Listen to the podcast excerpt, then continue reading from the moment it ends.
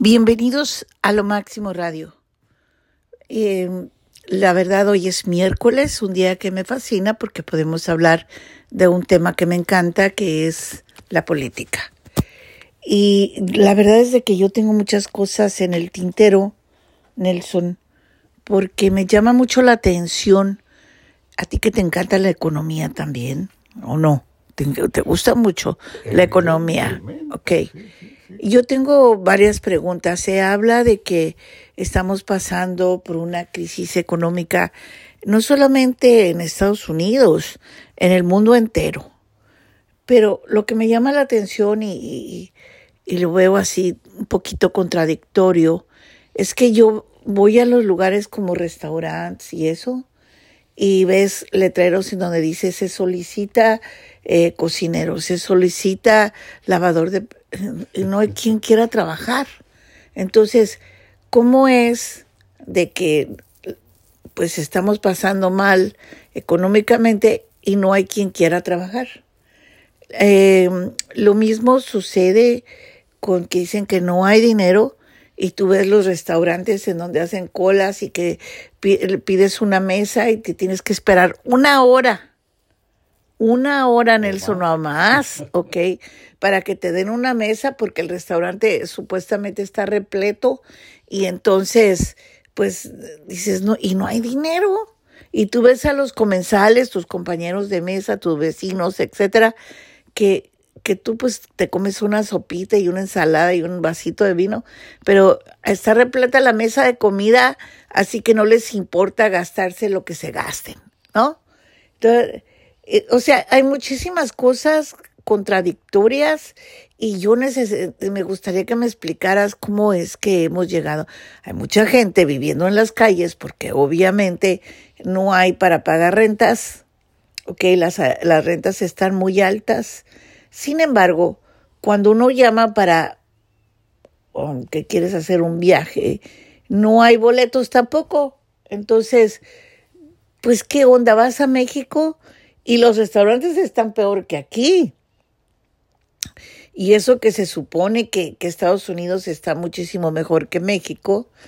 Todo el mundo come en la calle, ¿ok?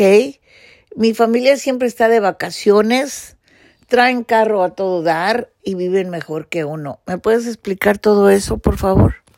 Bueno, realmente es impresionante. Te olvidaste de mencionar un detalle que es bien espectacular. En estos momentos, por ejemplo, si tú vas a Las Vegas, eh, la gran atracción es la esfera. Una cosa maravillosa, me salió con verso cosa maravillosa, donde puedes ver una serie de efectos visuales, especialmente en la noche, que son absolutamente asombrosos, fantásticos. Allí ha estado presentándose el grupo británico YouTube, ¿sabías, no? Y solamente el parking, el estacionamiento, te cuesta la módica suma de 120 dólares. Y eso pasa repleto, repleto ahí en la esfera, que es un nuevo centro de espectáculos en definitiva pero con ese efecto que puede contemplarse desde muchos lugares en la ciudad del pecado y que llaman la atención, ¿no? Como que es imposible eh, no mirarlo con asombro. Al mismo tiempo llegas a determinados hoteles y aunque lleves dinero contante y sonante y quieres alojarte ahí, te dicen lo sentimos mucho, está totalmente lleno lleno, pero absolutamente lleno, no cabe nadie más. ¿Qué significa eso? De que hay una actitud frente a la inflación y una actitud eh, distinta frente al consumo. Se hacen estadísticas, tú sabes, este país es de las estadísticas, todo se reduce a números en definitiva. Se puede medir eh, la cantidad de vehículos que pasa por determinada esquina y se puede medir también la cantidad de empleos que el mercado construye eh, mensualmente. Se habla de la posibilidad de recesión ya, ¿cuántos años? Tres años. Y la recesión no llega. Pero por otro lado, ocurre que cuando se habla de la economía y se demuestra, por ejemplo, que ésta sigue registrando un avance superior a un 5% en Estados Unidos, que es altísimo en comparación con muchos países que están prácticamente en el 1% o menos de un 1% de crecimiento anual, eh, uno dice, caramba, tú ya lo dijiste, tanta contradicción, ¿cómo es posible? Bueno, respecto de la economía, fíjate que las estadísticas más recientes hablan de que solamente un 2% de la población de Estados Unidos dice que no le preocupa la inflación. Sin embargo, cuando se trata de consumir, y tú has dado muy buenos ejemplos, caramba, ahí está la espera en los restaurantes, ahí está también las compras de desmedidas constantes y continuas, que es casi lo mismo, especialmente a través de Amazon. Sales a la calle y ves que los camiones de esa empresa de distribución van y vienen, a veces hasta bastante tarde en la noche, ¿no? Con tal de cumplir con eh, los requisitos del comprador. Entonces, eso es curiosísimo. Y por otro lado, esto traspasado directamente al mundo de la política, fíjate, ¿no?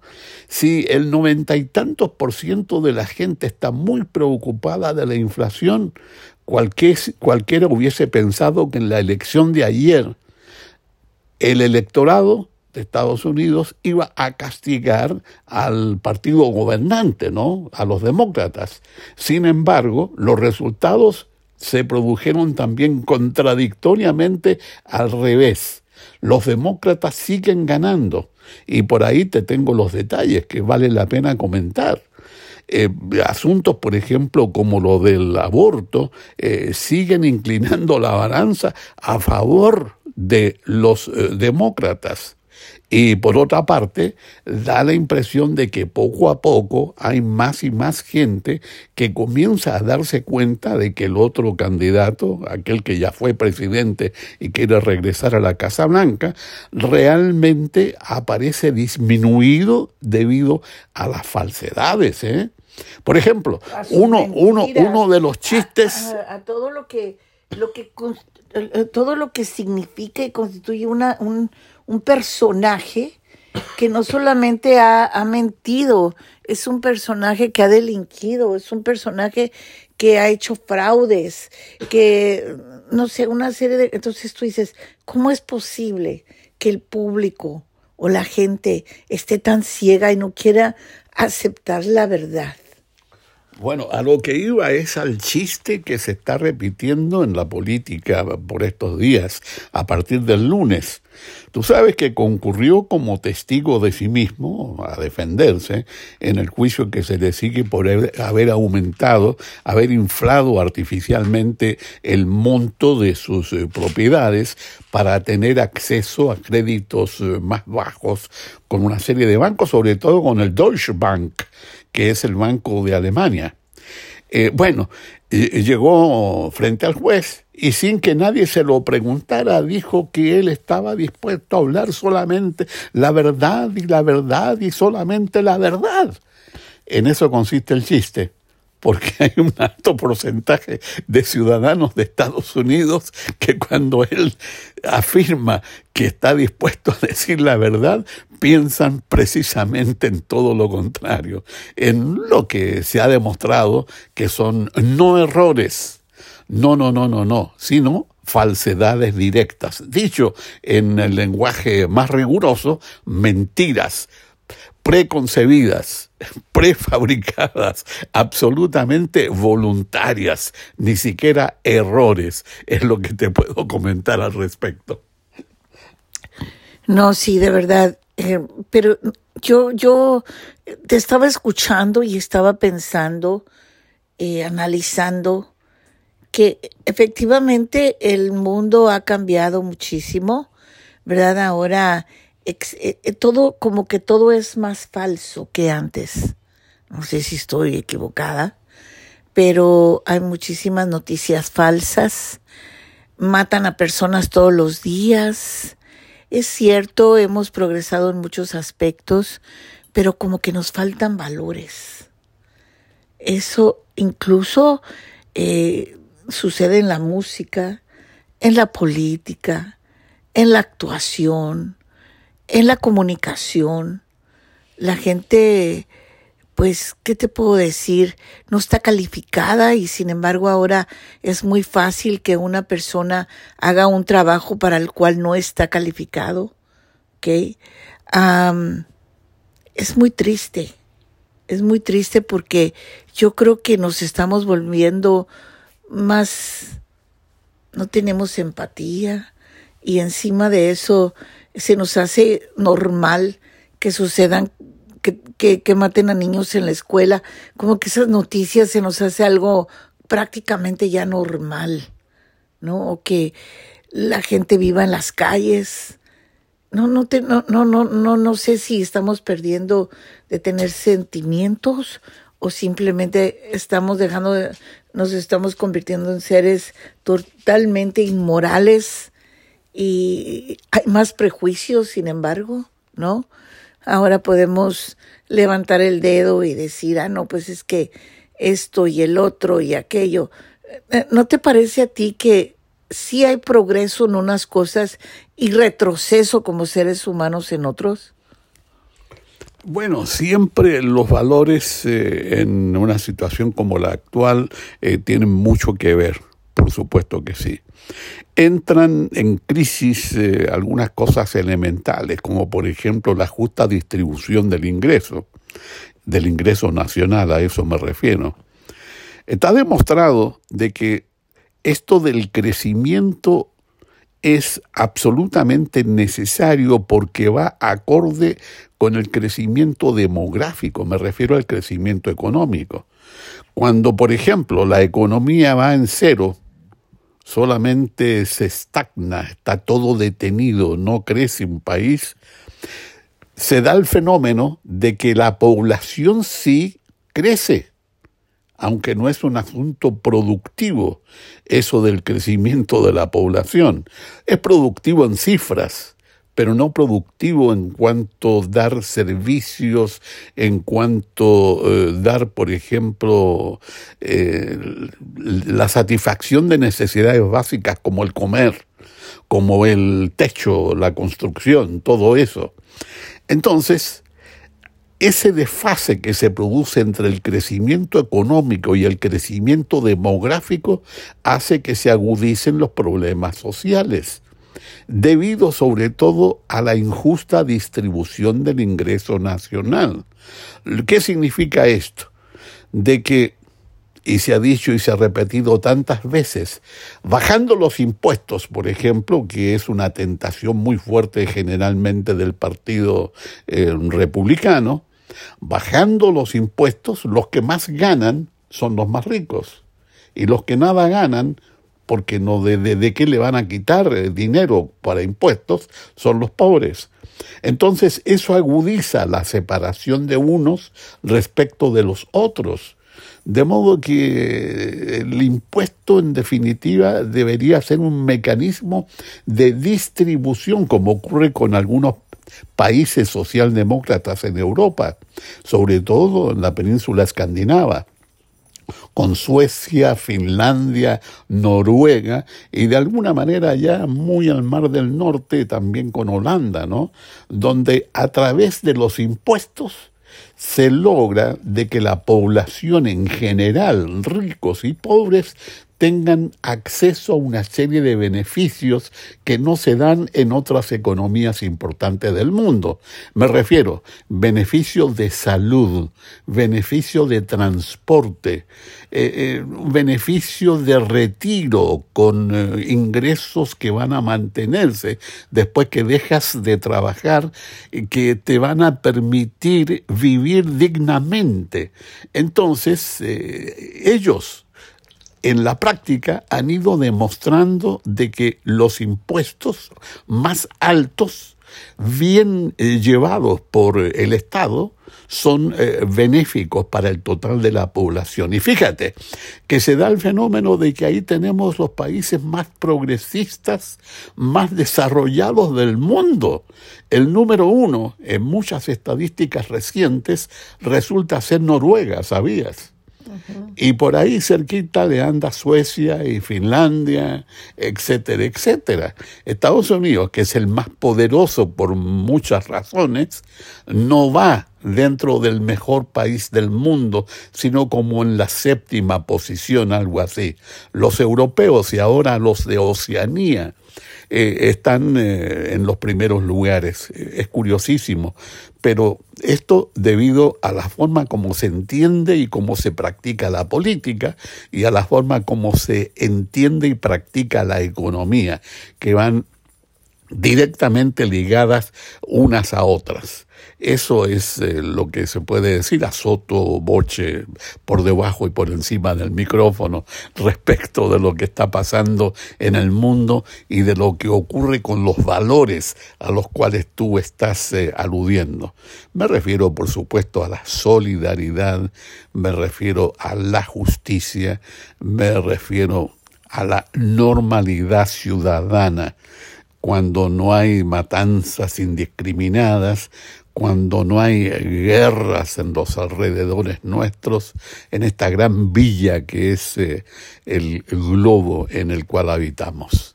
Es eh, mi punto de vista y naturalmente que estoy de acuerdo contigo cuando hablas de crisis eh, de valores. Por ahí va la cosa.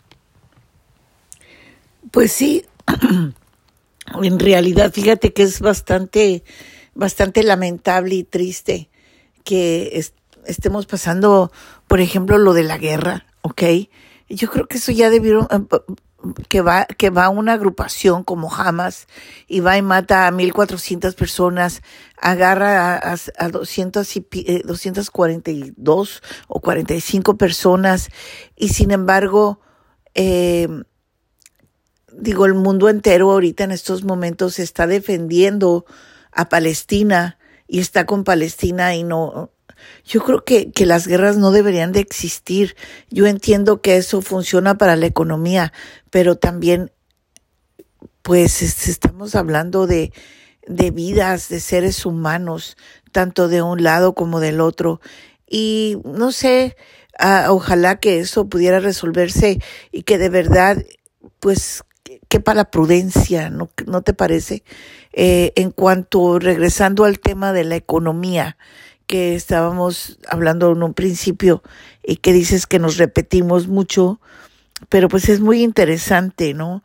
Hablar de que efectivamente estamos pasando, todo, todo está más caro, me refiero a la canasta básica, por decirlo de alguna manera, a la gasolina, y si la gasolina está cara, obviamente la canasta básica también aumenta. No obstante, eh, no tenemos para comprar supuestamente en el mercado, pero sí tenemos para pasar unas vacaciones, pero sí hay dinero para comprarse unos zapatos de marca o una bolsa de marca. Eso es lo que a mí no, de verdad no me entra. Y digo, bueno, ¿por qué no somos más equitativos? Porque hay personas que están, vuelvo a repetir por cuarta, quinta vez el día de hoy, que están durmiendo en las calles con este frío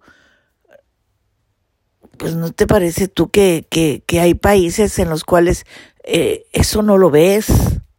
Tú, tú, comentaste de que en Noruega, ¿tú, ¿tú crees que eso, tú verías lo que, lo que ves en el centro de Los Ángeles, en Noruega? ¿Lo verías? Bueno, difícilmente puede ocurrir, ¿no? Porque como ya te dije, los impuestos allí son más altos que en Estados Unidos, pero el Estado a través de una serie de mecanismos reparte esa, esos ingresos en beneficios eh, para el total de la población, donde todos son iguales en definitiva. Ricos y pobres tienen el mismo acceso a la salud, el mismo acceso a planes de, de retiro dignos, no lo que ocurre en algunos países nuestros, donde te retiras, dejas de trabajar y prácticamente eh, decretas eh, que vas a vivir, de no sé de qué manera, ¿no?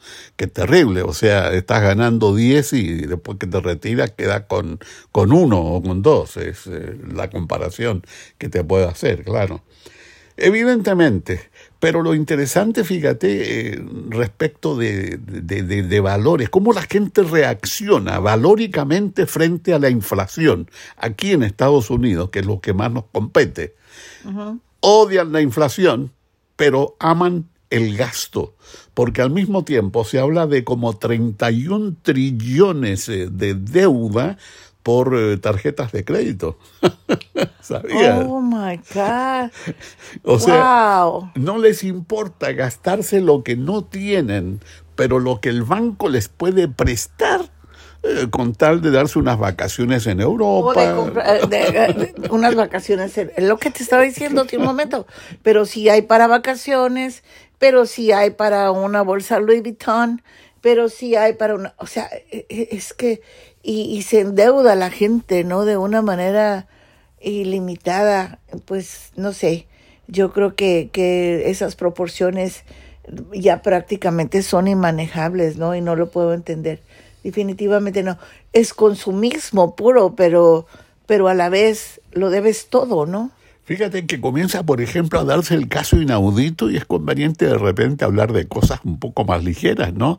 Eh, de gente que decide vender su casa, su departamento o qué sé yo, abandonar el lugar que están rentando y se van a vivir en cruceros porque es más barato, ¿sabías? Sí, no, y además a, vivir permanentemente en cruceros. No, sí, y además, fíjate, te lavan la ropa, te limpian tu habitación, ¿ok? Te cocinan. O sea, pues a todo dar, hay muchísima gente de la tercera edad que ha tomado la decisión de irse a vivir en cruceros. Yo tenía un amigo, que también era amigo tuyo, eh, que, que, me comentó y me dijo, no, es que Laurita y yo, o sea, su esposa, ¿no? Este, nos vamos a ir a, a un crucero por seis meses. ¿Por qué? Mira, tienes todo de esto, el otro, eh, no pagas este agua, no pagas esto, no pagas el otro, no pagas gas, no pagas, duerme, te hacen la cama. Y yo dije, pues tienes razón. Y además conoces, porque vas bajando de puerto en puerto, ¿no? Tienes esa oportunidad. Entonces, ¿y cuánto te cuesta un crucero? Yo pensé que estaba hablando de de, de miles de dólares y no, Nelson. ¿Cuánto? Eh, aproximadamente un crucero te sale en 1300 en, por un mes. ¿Sabías?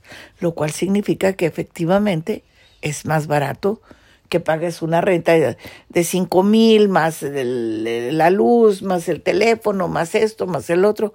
Entonces, sí sale más barato para una pareja vivir en un crucero. Claro, y hay un factor que fíjate que se nos pasó por alto. ¿eh?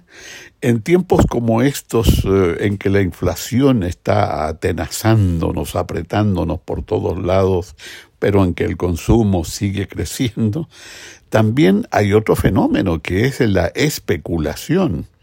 A propósito de cifras, se ha denunciado porque no es una simple información, sino una denuncia de que nunca Nunca en la historia las compañías petroleras, estas que traen el crudo y lo purifican y lo convierten en combustible y en una serie de otros eh, productos derivados del petróleo, jamás en la historia habían ganado las estratosféricas sumas que están eh, dándole a sus accionistas en estos momentos. Entonces, oye, si estás pagando 5 dólares 50, 6 dólares por un galón de gasolina, significa que el precio real, sin la especulación, pudiera ser bastante inferior, fíjate. De modo que hay este otro tipo de mecanismo que va enlazado con el consumo sube el precio de la gasolina, pero igual la gente tiene el, el, deber, la obligación de ponerle gasolina a sus vehículos, especialmente aquí en California. Y a nadie parece importarle es decir, de reemplazar el uso del vehículo particular, por ejemplo, por el metro o por el bus y tener que caminar tres cuadras para ir a la estación más próxima del metro. No, no, no, no, tres cuadras es mucho. Eh, yo uso mi vehículo cueste lo que cueste y con esa premisa entonces las compañías petroleras cobran lo que se les ocurre. Claro, por supuesto. Sí, pero también e, e, es que, mira, Nelson, por ejemplo, a mí me sería muy fácil tomar el metro e irme al centro de la ciudad en un momento determinado, y lo, pero existe un factor, ¿sí? En que estás arriesgando muchas cosas, incluyendo la vida. Porque lo que pasa es de que si estuviéramos eh, en México o en Nueva York, no sé, pero aquí en Los Ángeles la gente que, que, en, eh, que viaja en el metro es de asustarse. Y entonces, pues no sé, pero la piensas. Sí, sí, sí, claro, claro. En los metros puede pasar de todo, absolutamente de acuerdo contigo. La seguridad es un punto muy, muy, muy importante. Eh, pero lo que yo sostengo es que ya en California, por lo menos, existe el hábito de la movilización propia, del vehículo propio. Y eso es eh, un asunto valórico también. Es decir, como que no estamos tan dispuestos a sacrificarnos, lo cual tiene sentido de alguna manera, no digo universalmente, no digo para todo el mundo. Por ese motivo que muchas compañías, por ejemplo, que asisten a gente retirada, gente jubilada, incluyen el servicio de transporte, fíjate para llevarlos a sus exámenes, a sus consultas con el médico, para llevarlos inclusive a establecimientos que asisten a personas de la tercera edad y tienen almuerzo para ellos. Eh, de manera que puedas llamar y van a la puerta de tu casa y te llevan al lugar eh, donde tú necesitas estar.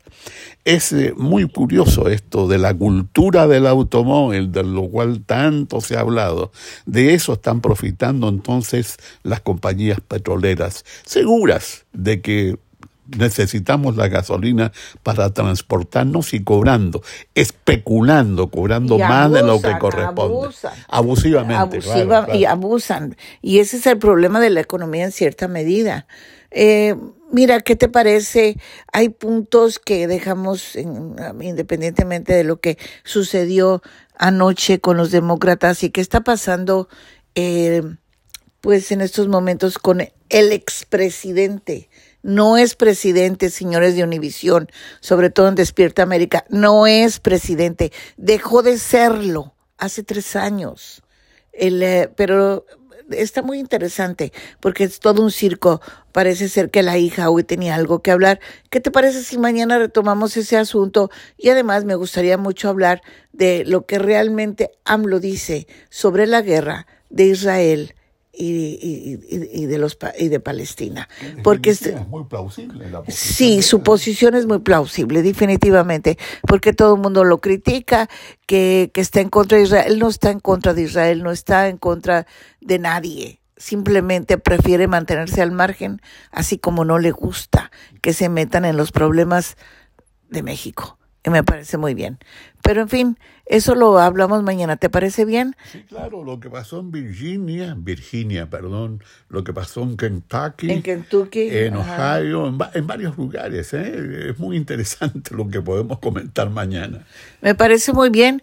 Entonces, pues nos despedimos de, de nuestro amable público que nos permite estar con ellos todos los miércoles. Mañana regresamos con más noticias y por supuesto recuerde que aquí se toca la música muy bonita, de verdad, en lo máximo radio. Muchísimas gracias.